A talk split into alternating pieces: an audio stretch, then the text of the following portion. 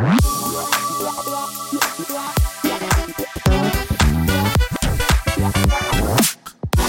Seja muito bem-vindo ao podcast do Instituto Ludwig von Mises Brasil. Eu sou Iago Martins e eu conto hoje com a presença de Alexandre Garcia de Carvalho, administrador, pós-graduado em Escola Austríaca de Economia pelo Instituto Ludwig von Mises Brasil, em parceria com a Unítalo, e Master of Business Administration pela Universidade de Michigan, além de administrador de fundos privados de pensão. Seja muito bem-vindo, Alexandre. Obrigado, Iago. Eu é que agradeço a gentileza do convite. É um prazer estar aqui. E no podcast de hoje a gente vai falar um pouco sobre a Previdência. E qual é o problema da Previdência? A gente está num tempo de reformas de Previdência, mas na verdade existem problemas muito mais estruturais em volta disso. Alexandre, qual é o problema com a Previdência brasileira? Iago, eu acho que o problema com a Previdência brasileira especificamente, mas acho que esse problema é generalizado em todos os países que têm um sistema de seguridade social e que eu acho que não caiu a ficha das pessoas ainda em toda essa discussão, é que a Previdência no Brasil toma um terço mais ou menos do rendimento de quem tem um trabalho formal. Quem é um pouquinho mais atento já viu um desconto aí do, da, da Previdência no, no, seu demonstrativo de pagamento aí, né, de uns 8 a 11%, dependendo da faixa salarial. E é isso só o que a maioria das pessoas vê. Né? Mas o empregador é obrigado a recolher também 20% do valor do seu salário para a Previdência. E isso não aparece no seu demonstrativo de pagamento, isso fica na contabilidade do patrão, né? Então as pessoas não notam. E as que notam, às vezes, têm a impressão de que quem paga isso é o patrão, mas a economia, a ciência econômica, né, demonstra pra gente que quem paga isso integralmente é o trabalhador. Então, na hora que você soma as duas contribuições, a que aparece aí no seu comprovante de pagamento aí em torno de 10% do seu salário e a que o, o patrão paga, dá quase um terço de, de, de, tudo que você ganha. Mas isso não, não é bom pra gente, não, Alexandre? Não volta pra gente em segurança na velhice? Pois é, né? Então, o que, que você ganha em troca disso aí, né? É, essa é a esperança que, que todo mundo tem, né? Mas o que a gente está ganhando, na verdade, se você pensar bem, é a promessa dos políticos de hoje que é o que está na lei hoje, a promessa deles lá escrita em lei, né, de que os políticos do futuro, né, os políticos de daqui a 40, 30, 20, 10 anos, conforme for o caso, vão tomar o dinheiro das gerações futuras, né, vão tomar o dinheiro dos seus filhos, dos seus netos,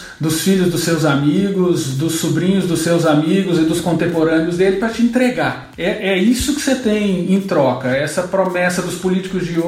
Não sei o quanto você confia em político, mas o, o, o de hoje, os de hoje prometendo que os políticos de amanhã vão continuar fazendo isso, tomando o dinheiro das, das gerações futuras para te trazer de volta. Acho que uma ilusão que as pessoas têm é que, esse, que essa dinheirama toda que é tirada dos trabalhadores, né, é, que ela é investida em algum lugar, fica lá no seu nome e retorna para você, né? Não é, ela gasta instantaneamente, ela é transferida para outras pessoas, né? Os, os próprios burocratas do INSS consomem uma pequena fortuna aí com seus próprios salários, remuneração e o que eles precisam para exercer as funções deles, né? E o resto é todo transferido para outras pessoas é, e gasto de imediato, né? Para os atuais aposentados e para quem mais recebe benefício do INSS. Então não é que esse dinheiro fica lá no seu nome para retornar para você depois. Você tem é só essa promessa de que no futuro os políticos do futuro vão continuar tirando dinheiro dos outros para passar para você, né? Então quer dizer que o dinheiro que eu invisto não vai voltar para mim o meu, o meu próprio dinheiro, volta o dinheiro dos outros. Exatamente. Que coisa chocante, Alexandre. Pois é, né? Muita gente é, não sabe disso, né? Infelizmente, muita gente confia que o dinheiro que investe, que é investido na previdência, é um dinheiro que fica guardado, o governo fica ali depositando para você, com um título de capitalização forçado de alguma forma, né? Exato, é assim que as pessoas é, encaram, né? O, o Rothbard, né? O, o grande economista da escola austríaca, um dos grandes, ele chega a especular se essa história da previdência social toda não é só uma, uma maneira de tornar assim mais palatável, né, mais aceitável, uma tributação dos mais pobres. É como se fosse um imposto de renda dos pobres, né? Porque o que é, o que é tirado do, da nossa remuneração no, no mês a mês é isso, é um imposto, né? É um tributo. O próprio Supremo Tribunal Federal aqui no Brasil já é, tem um acórdão é, é, afirmando que isso é um tributo. Agora, a maneira de se tornar, de você tributar em 30% quem ganha um salário mínimo, por exemplo, isso ser politicamente aceitável, é dar essa ilusão de que isso é, na verdade, um investimento que vai voltar para você no futuro, né? Mas se a gente não fizer isso, qual é a alternativa? Os velhos vão ficar desamparados? A gente vai ficar no futuro tendo que trabalhar para sempre até morrer? Pois é, então, é da gente pensar aí como é que as pessoas faziam até algumas décadas atrás, né, quando não tinham essa cobertura é, da, da previdência social, né? É, a humanidade sobreviveu até aqui sem previdência social. Acho que a, a principal maneira da gente pensar nisso é que os indivíduos não são, os indivíduos não são estúpidos, né? Eles é, conseguem planejar e antever o, os problemas que podem ter na velhice, de que vão ter que parar de trabalhar ou trabalhar menos, enfim, vão ter menos rendimento e se planejar para isso, né? E ao longo dos séculos, você vê que essa demanda existia e os empreendedores foram desenvolvendo instrumentos é, sofisticados aí é, para atender essa demanda, né? Então você tem coisas do tipo é, a venda de rendas vitalícias, né? As seguradoras pelo mundo afora e até aqui no Brasil você acha, você pode comprar uma renda vitalícia, você entrega para seguradora uma importância e ela se compromete a te pagar é, uma renda enquanto você viver, né? A Previdência Social cobre, além da, da aposentadoria, ela cobre também alguns eventos não planejados, né? Alguns, é, algumas tragédias ou desastres que podem acontecer com você, né? É, é doenças, é, acidente, morte para que os seus dependentes sobrevivam à sua morte, né? Isso está coberto pela Previdência Social, mas isso tudo foi inventado é, antes por empreendedores individuais, né? Então, para esse tipo de evento não planejado, você tem as apólices de, de seguro também para te cobrir nesse, nesse tipo de evento, né?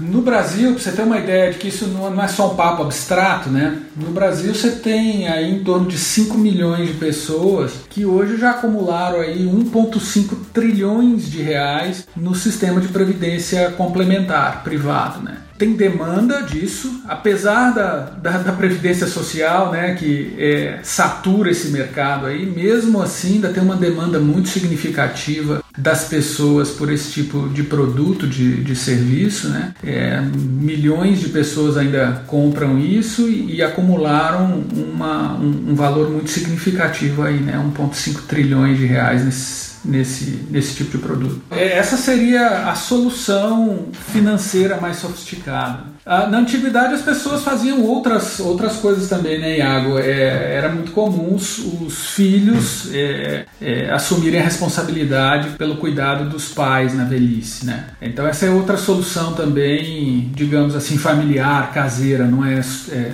financeiramente sofisticada, mas era uma maneira de se proteger as pessoas na velhice. E há até especulação de alguns autores aí se essa queda que a gente vê na natalidade no, recentemente, nas últimas décadas, né, que é um fenômeno assim extraordinário a queda de, de natalidade pelo mundo afora, é, não foi, pelo menos em parte, influenciada pela criação da, do sistema de previdência pelo mundo afora. Né? Agora você sente que não depende mais dos filhos para cuidarem de você na velhice, então você pode ter menos filhos. Acho que isso pode ser um fator. É meio especulativo isso, mas é no mínimo uma hipótese interessante. Né? É uma hipótese tão interessante que em escritos judaicos antigos, como por exemplo o próprio Antigo Testamento, né? Você tem um dos autores do livro dos Salmos dizendo que é importante que você tenha muitos filhos, porque os filhos serão a sua herança. E a ideia de herança ali é que os filhos serão a provisão na velhice. No judaísmo antigo existia essa indicação a ter muitos filhos, justamente porque os filhos iriam prover para os pais quando eles não pudessem mais trabalhar. Essa hipótese, por mais que não possa ser provada muito claramente, né? Ah, certamente faz muito sentido para você interpretar porque é que as pessoas têm menos filhos hoje, né? No mínimo deve ser um fator que contribui, né? Assim, ver a quantidade, o quanto ele contribui, qual é o impacto dele quantitativo é meio uma questão empírica, assim, né? Mas é, é uma hipótese interessante mesmo, né?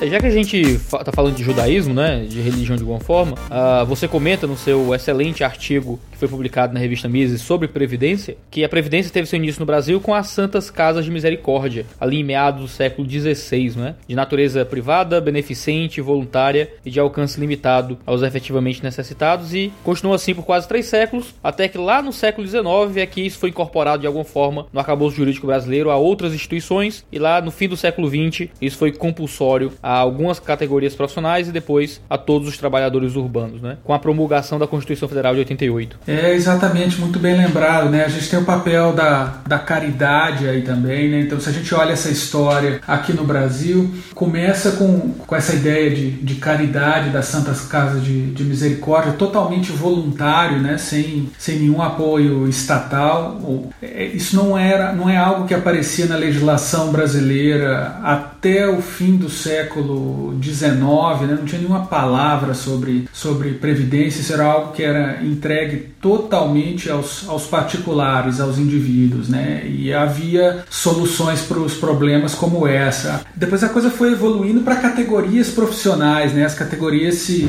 é, organizavam em caixas de assistência, e aí sim começou a ter uma, uma, um papel estatal maior, porque as categorias que se organizaram primeiro foram justamente as de funcionários públicos né? Então você tinha os funcionários das ferrovias, os funcionários do, dos correios, é, eles tinham as suas caixas de assistência aí que foram é, organizando por setor, assim, ou por atividade profissional, uma cobertura. Uma coisa interessante aí para se destacar nesse período é que as coberturas eram específicas por categoria profissional, né? Então quando você tem algo que emerge assim de, de baixo para cima, as soluções são muito adaptadas às é, necessidades de cada categoria profissional. Então, tem categorias profissionais que são mais exigentes do ponto de vista físico, mais desgastantes, né? Que você tem que parar de trabalhar quando você é jovem ainda, porque seu vigor cai você não consegue manter as atividades. Então, elas é, direcionavam aí os benefícios é, para uma interrupção mais, mais cedo da atividade laboral, né? É, enquanto outro, você pode, é, em teoria, trabalhar a vida quase toda, né? Então, a, a previdência nesse caso sai mais barata, porque você consegue economizar durante mais tempo antes de,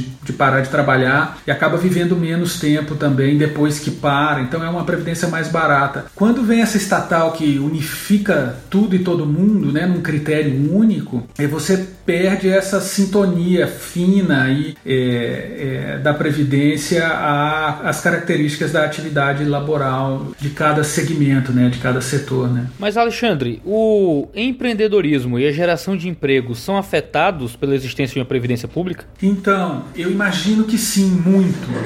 podemos falar um pouco dos, dos efeitos da, da previdência pública, mas um dos problemas que a gente vai se deparar é que qualquer intervenção, às vezes intervenções até pequenas num sistema complexo como é a economia, como é a sociedade, tem um monte de consequências que a gente não consegue antecipar, né? Mas tem umas bem diretas que eu acho que dá para a gente é, deduzir e averiguar na prática o que, que acontece, né? Então, se você tem assim essa essa tomada da da renda dos trabalhadores aí de cerca de um terço da renda dos trabalhadores, uma consequência que você tem direta, que todo mundo sente, é que você acaba é, podendo consumir menos, né? E então você tem essa redução da renda disponível do trabalho. Disso aí você já pode deduzir uma série de, de consequências que, que devem estar se verificando na nossa economia. Se, se você oferece é, uma renda menor pelo trabalho, você tem menos gente trabalhando, menos gente disposta a trabalhar. Né? Lei da oferta e da procura. Se você está pagando menos, se a pessoa vai receber menos pelo trabalho, ela está menos disposta a trabalhar, trabalhar menos horas ou ter menos gente disposta a trabalhar por aquele valor do que teria se não tivesse esse confisco aí de um terço da renda. Né? Bom, mesmo quem está trabalhando é, acaba tendo menos é, dinheiro disponível para poupar. Se você se estão te tomando um terço do que, do que você gera, te sobra menos para poupar. E essa pode ser aí uma das explicações que a gente tem para um nível de poupança nacional relativamente é, baixo. Né?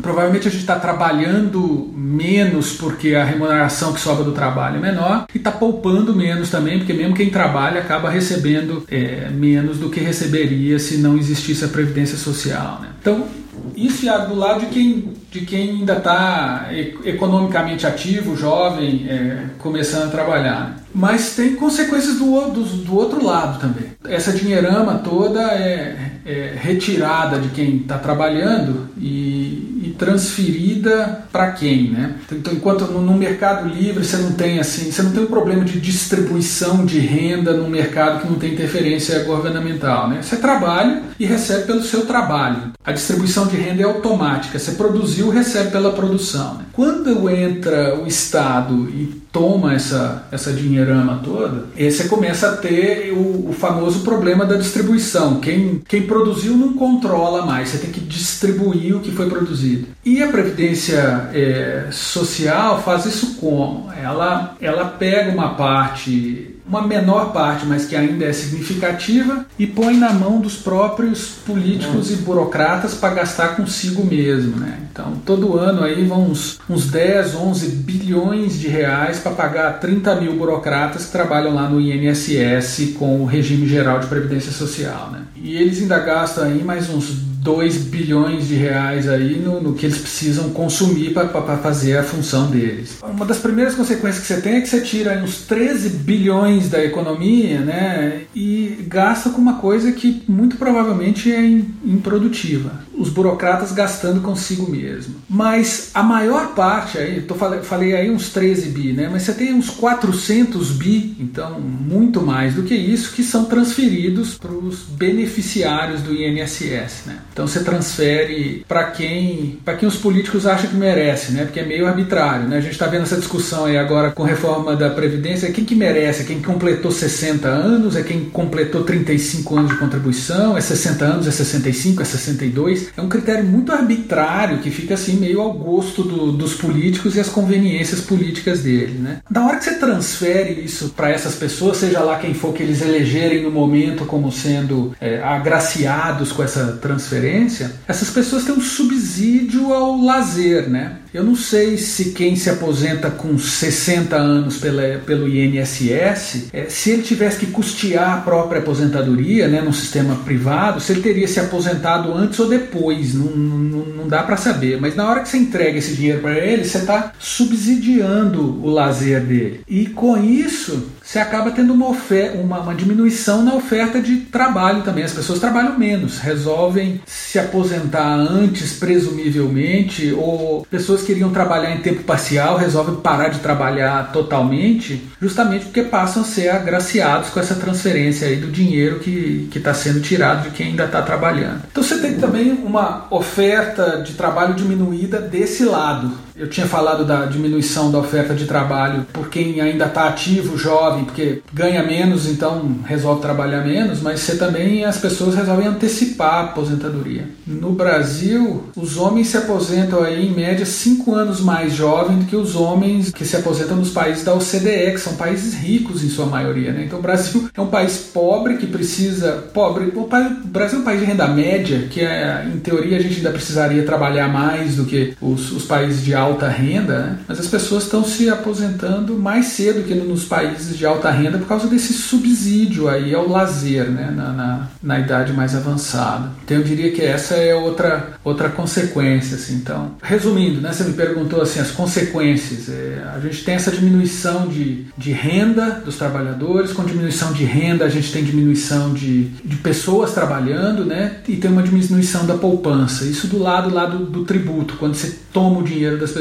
E do outro lado você tem os gastos aí, um gasto muito grande com burocratas, com 30 mil burocratas e principalmente um subsídio muito grande ao lazer das pessoas é, numa idade um pouco mais avançada, que faz com que elas parem de trabalhar antes do que provavelmente parariam caso tivessem que custear a própria aposentadoria. Nós como sociedade, Alexandre, não teríamos a obrigação moral de sustentar os nossos velhos e os nossos doentes? Se a gente não tiver a previdência, como é que a gente vai cuidar desse tipo de gente? A gente não estaria voltando a uma sociedade um pouco mais bárbara? É uma, é uma ótima pergunta. Bom, fazendo. A, a, aqui a gente já cai num campo mais filosófico, né, de moral e ética até, mas posso te, te oferecer aí a, algumas reflexões. Primeiro é que minha resposta à sua primeira pergunta, se a gente não teria uma obrigação moral, eu entendo que sim, né?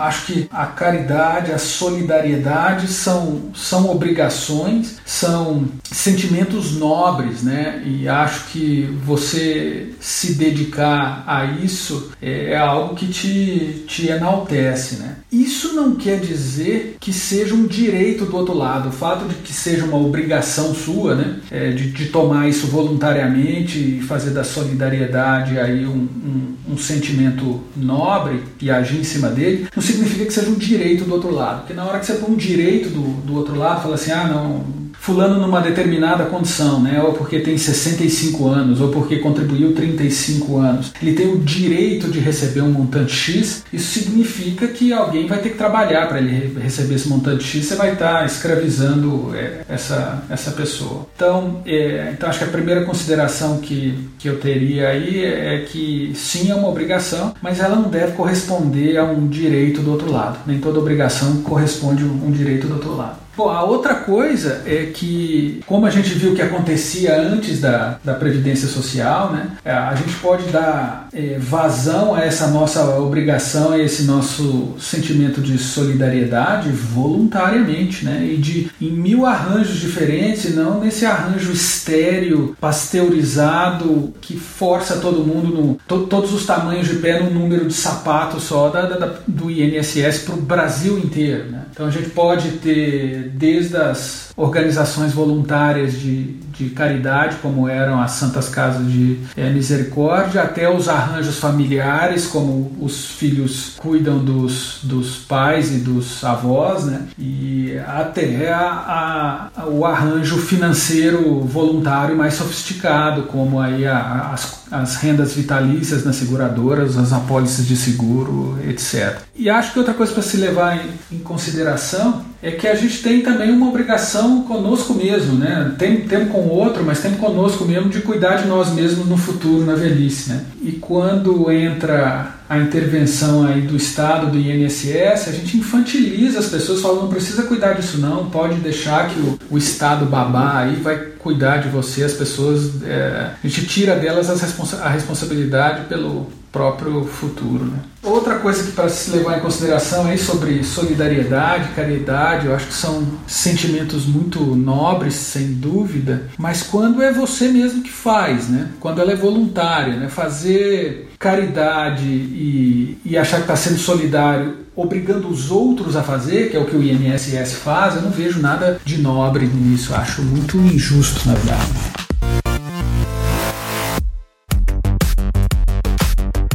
Ale, vamos para algumas perguntas aqui finais importantes pra gente seguir com o nosso papo. Se você fosse seu responsável hoje, você tem a caneta do Paulo Guedes na mão e todo o poderio político para isso. Se você fosse escrever a reforma da Previdência, que rumo você tomaria? Puxa, eu tava esperando que você não me fizesse essa, essa pergunta, Iago. eu tinha que fazer.